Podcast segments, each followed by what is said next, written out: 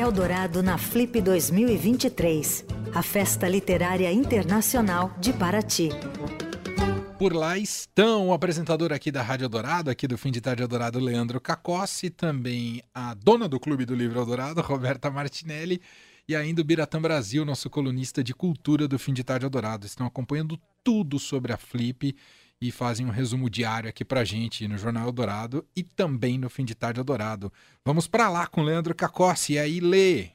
Muito bem, Emanuel Bonfim, ouvinte do Fim de Tarde Eldorado. Tô de volta mais uma vez, direto de Paraty, falando da Flip 2023, 21 edição. Mais uma vez ao meu lado, Roberta Martinelli. Olá. Oi, tudo bem? E também o Biratã Brasil. Olá. Olá, tudo bem? Tudo certo. Estou ao lado de dois mediadores de mesas na Flip 2023. É justamente por aí que eu quero começar. Ontem, o Biratã Brasil mediou uma, Roberta Martinelli mediou outra mesa. Bira, começando por você, já que sua mesa foi mais cedo, como foi essa experiência? Foi a primeira vez mediando uma mesa na Flip? Na Flip, sim. É, e era off Flip, na verdade, né? Não, não vou ainda me gabar de eu estar na principal. Espero um dia chegar lá, né? Por enquanto não, mas foi a primeira vez na Flip. Eu já medi mesas em Bienal, em outros eventos literários. E nunca é fácil, a Roberta sabe bem, né? É um você entra num quarto escuro, não sabe o que vai acontecer, né? Se vai haver entrosamento entre as pessoas ou não, se você vai conduzir legal, se você vai ter perguntas para fazer. Às vezes o tempo está acabando, ou não tem muito tempo ainda, na verdade, você não tem mais perguntas interessantes para fazer. É um dilema. Eu medi uma mesa é, que falava basicamente de Pagu, Zé Celso Martinez e o teatro pagão, né? Eles fizeram, eu, foi até na casa Pagã, onde aconteceu esse debate. E foi legal porque o Marcelo Drummond, né, do Teatro Oficina, estava presente. E eu cutuquei ele, contou umas histórias que viram até notícia, para mim pelo menos, que ele está começando a organizar é, o acervo do Zé Celso. Ele disse que conseguiu voltar no apartamento um mês e meio depois do incêndio, que aconteceu em, em julho. É, e é, ele está tirando primeiro a fuligem do material, mas ele acha que 80% pelo menos do material é, escapou do incêndio. Ai, que bom. E então assim, tem originais de peças, traduções que ele fez, comentários críticos que ele gostava de fazer. Ele me contou que o Zé Celso era uma pessoa muito organizada, ele tinha esse senso de futuro, de, da importância do acervo dele. Então, é muita coisa. E ele, Marcelo, já vai conversar com a Funarte, que se interessou em talvez adquirir esse acervo, organizar e disponibilizar depois para as pessoas. Então, foi, tá, para mim, da mesa foi a melhor história contada. Que coisa, né? Essa história ainda me arrepia. É muito louco, né? Muito, muito forte. Sabe que tem uma história, Bira, você nem sabe.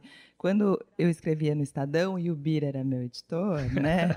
é, uma vez eu escrevi alguma coisa sobre o Zé, não lembro o que, que era. E aí me mandaram um vídeo do Zé na casa dele, lendo o jornal, fumando e comentando. E eu fiquei procurando esse vídeo desesperada, mas foi em outro celular, enfim, ah, ficou para a história. Mas é, eu, esse dia eu falei, nossa, gente, pronto, atingi o auge da minha carreira, Zé Celso está lendo, me, me lendo e me, me, fumando, não. Ele até me fumaria, mas não era o caso. É, não era todo estranho dele, partindo dele. Não.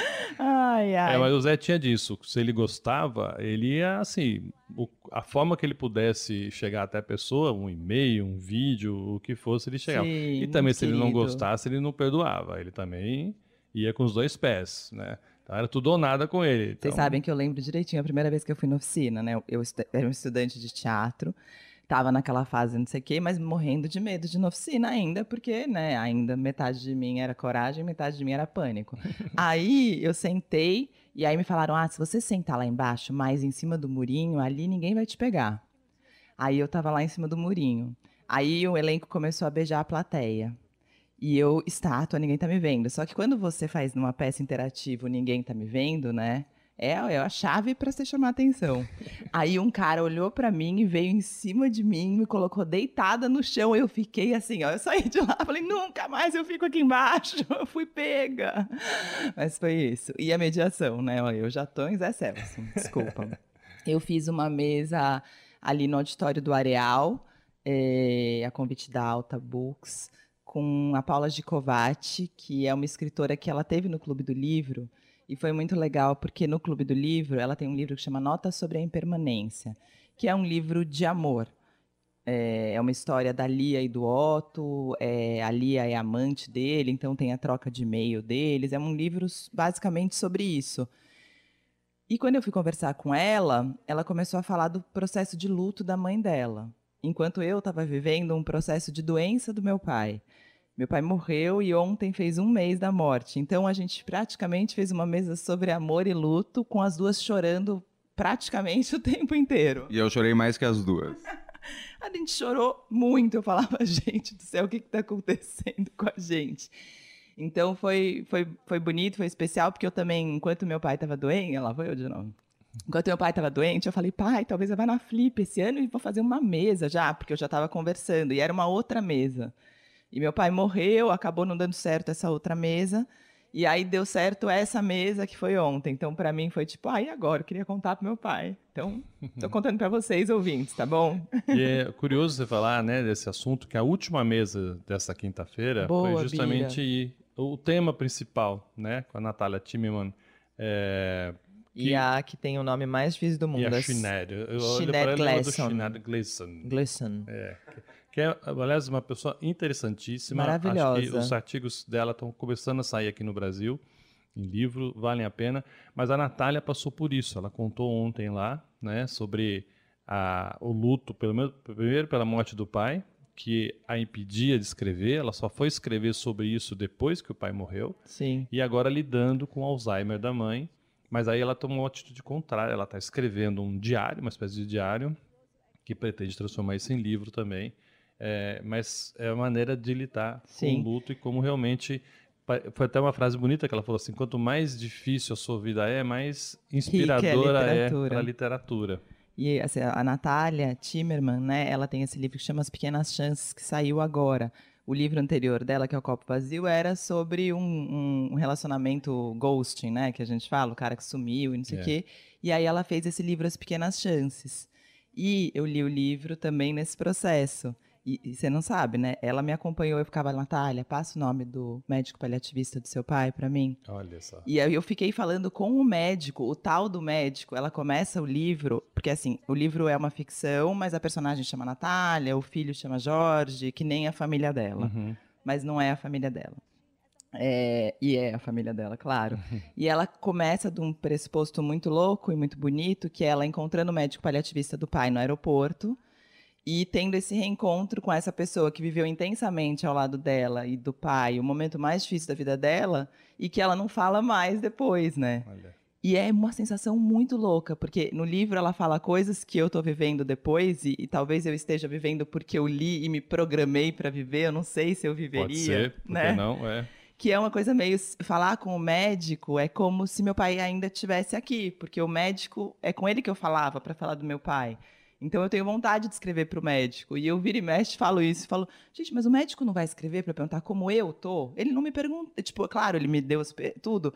Mas e no dia seguinte? E hoje, sabe? Por que, é. que ele não me escreveu ontem para perguntar da minha mesa? Sabe? É quase como se o médico ficasse. E a Natália criou isso em mim, pela literatura. E a Sinead, é assim que fala? Sinead. Que é uma escritora irlandesa que eu não conhecia. Ela é irlandesa, irlandesa né? Irlandesa, isso. E, e, fiquei morrendo de vontade de ler pelos trechos que ela leu, pelas coisas que ela falou ali, porque ela também tem uma coisa. É, eu vou comprar o livro hoje, porque ontem a gente ficou sem luz, senão eu já teria comprado ontem. Mas chama Constelações, né? O livro Exato. publicado, e parece que em breve vem um romance, um primeiro, Isso, né? É, é.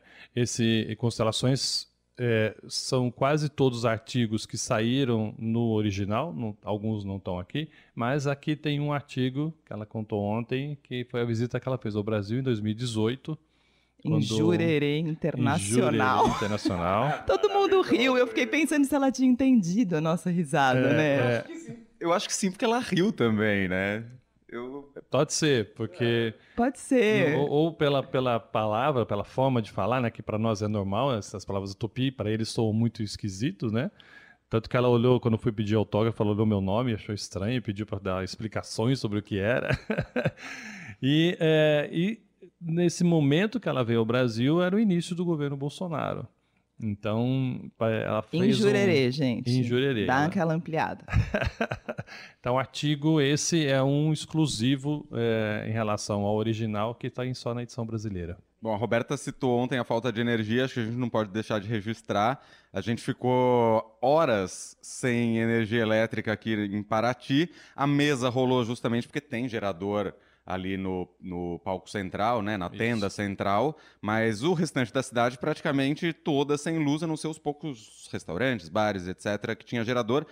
Bira, que já está há 21 anos vindo a Paraty para Flip, acho que nunca tinha visto nada igual, né, Bira? Dessa forma, não, Leandro, assim, geral não. É, eu lembro de uma flip, que aliás eu estava até mediando um debate, off flip também, é, e acabou a luz na metade. Então, uma parte da cidade ficou sem luz, mas ali era excesso de consumo. A cidade não tinha capacidade, era num sábado à noite, e o sábado é, é o dia que mais pessoas têm é, visitando aqui a cidade. E a maioria não vem nem para flip, vem para curtir o clima da cidade.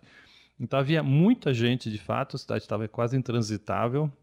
E aí o consumo elétrico foi enorme e a cidade não deu conta. Mas ficou uma hora sem luz, mais ou menos, até conseguiram restabelecer. E não foi toda a cidade, era uma parte. Você via, um, às vezes, um quarteirão escuro e o outro todo iluminado. Não, ontem foi total. A gente, a gente fez, a- eu fiz a mesa ali no, no auditório do Areal. A gente estava saindo porque ia ter um negócio da Companhia das Letras. Quando a gente chegou lá no Pontal da Companhia das Letras, fez bluft. E aí ficamos assim. E aí na volta a gente estava vindo e conversando com o pessoal que estava na rua.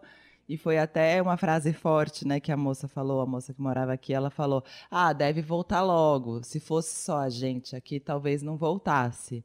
mas como tem a flip, não sei o que, talvez deve voltar logo.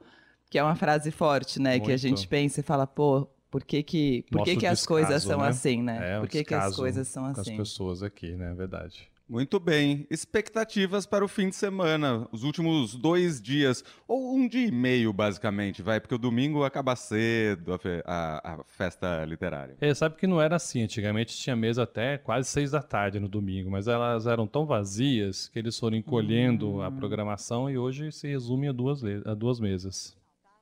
Eu tenho uma aposta, eu gosto, eu tô muito afim de no, no sábado é, ir na mesa das 15 horas, chamada O Meu Primeiro Amor, que acabou com o segundo. O nome, né? Parece música romântica. Famosa música brega, né? Mas é o crítico Calef Hassané, ele escreve para The New Yorker, ele escreveu durante muitos anos sobre música para o New York Times.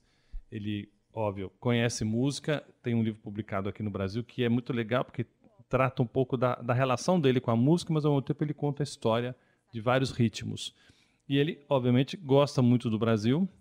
Uma pena que no livro dele ele pouco ou nada cita o Brasil mas ele veio para cá com a intenção de conhecer mais, ele adora a Anitta, ou pelo menos tem admiração pela Anitta, não sei se ele adora. Ai, já vou levar minha mala de independentes. Já manda ver, ele vai amar. Querido, dá um toque aqui, vem cá. E, é- e assim, a gente pode dizer talvez que seja o principal nome da Flip, porque ele é o único que está sozinho, só com o mediador. Todas as outras mesas havia pelo menos duas pessoas, dois escritores mais um mediador, né? às vezes até três, mas ele vai estar sozinho. Então isso talvez a gente possa dizer que ele é o nome principal da Flip e já é agora no sábado. E quem vai ser o mediador? Fiquei curiosa agora. E agora eu também não ah, sei. Didi, Adriana Couto. Adriana Couto. É, Ah, a então vai Didi. ser animado.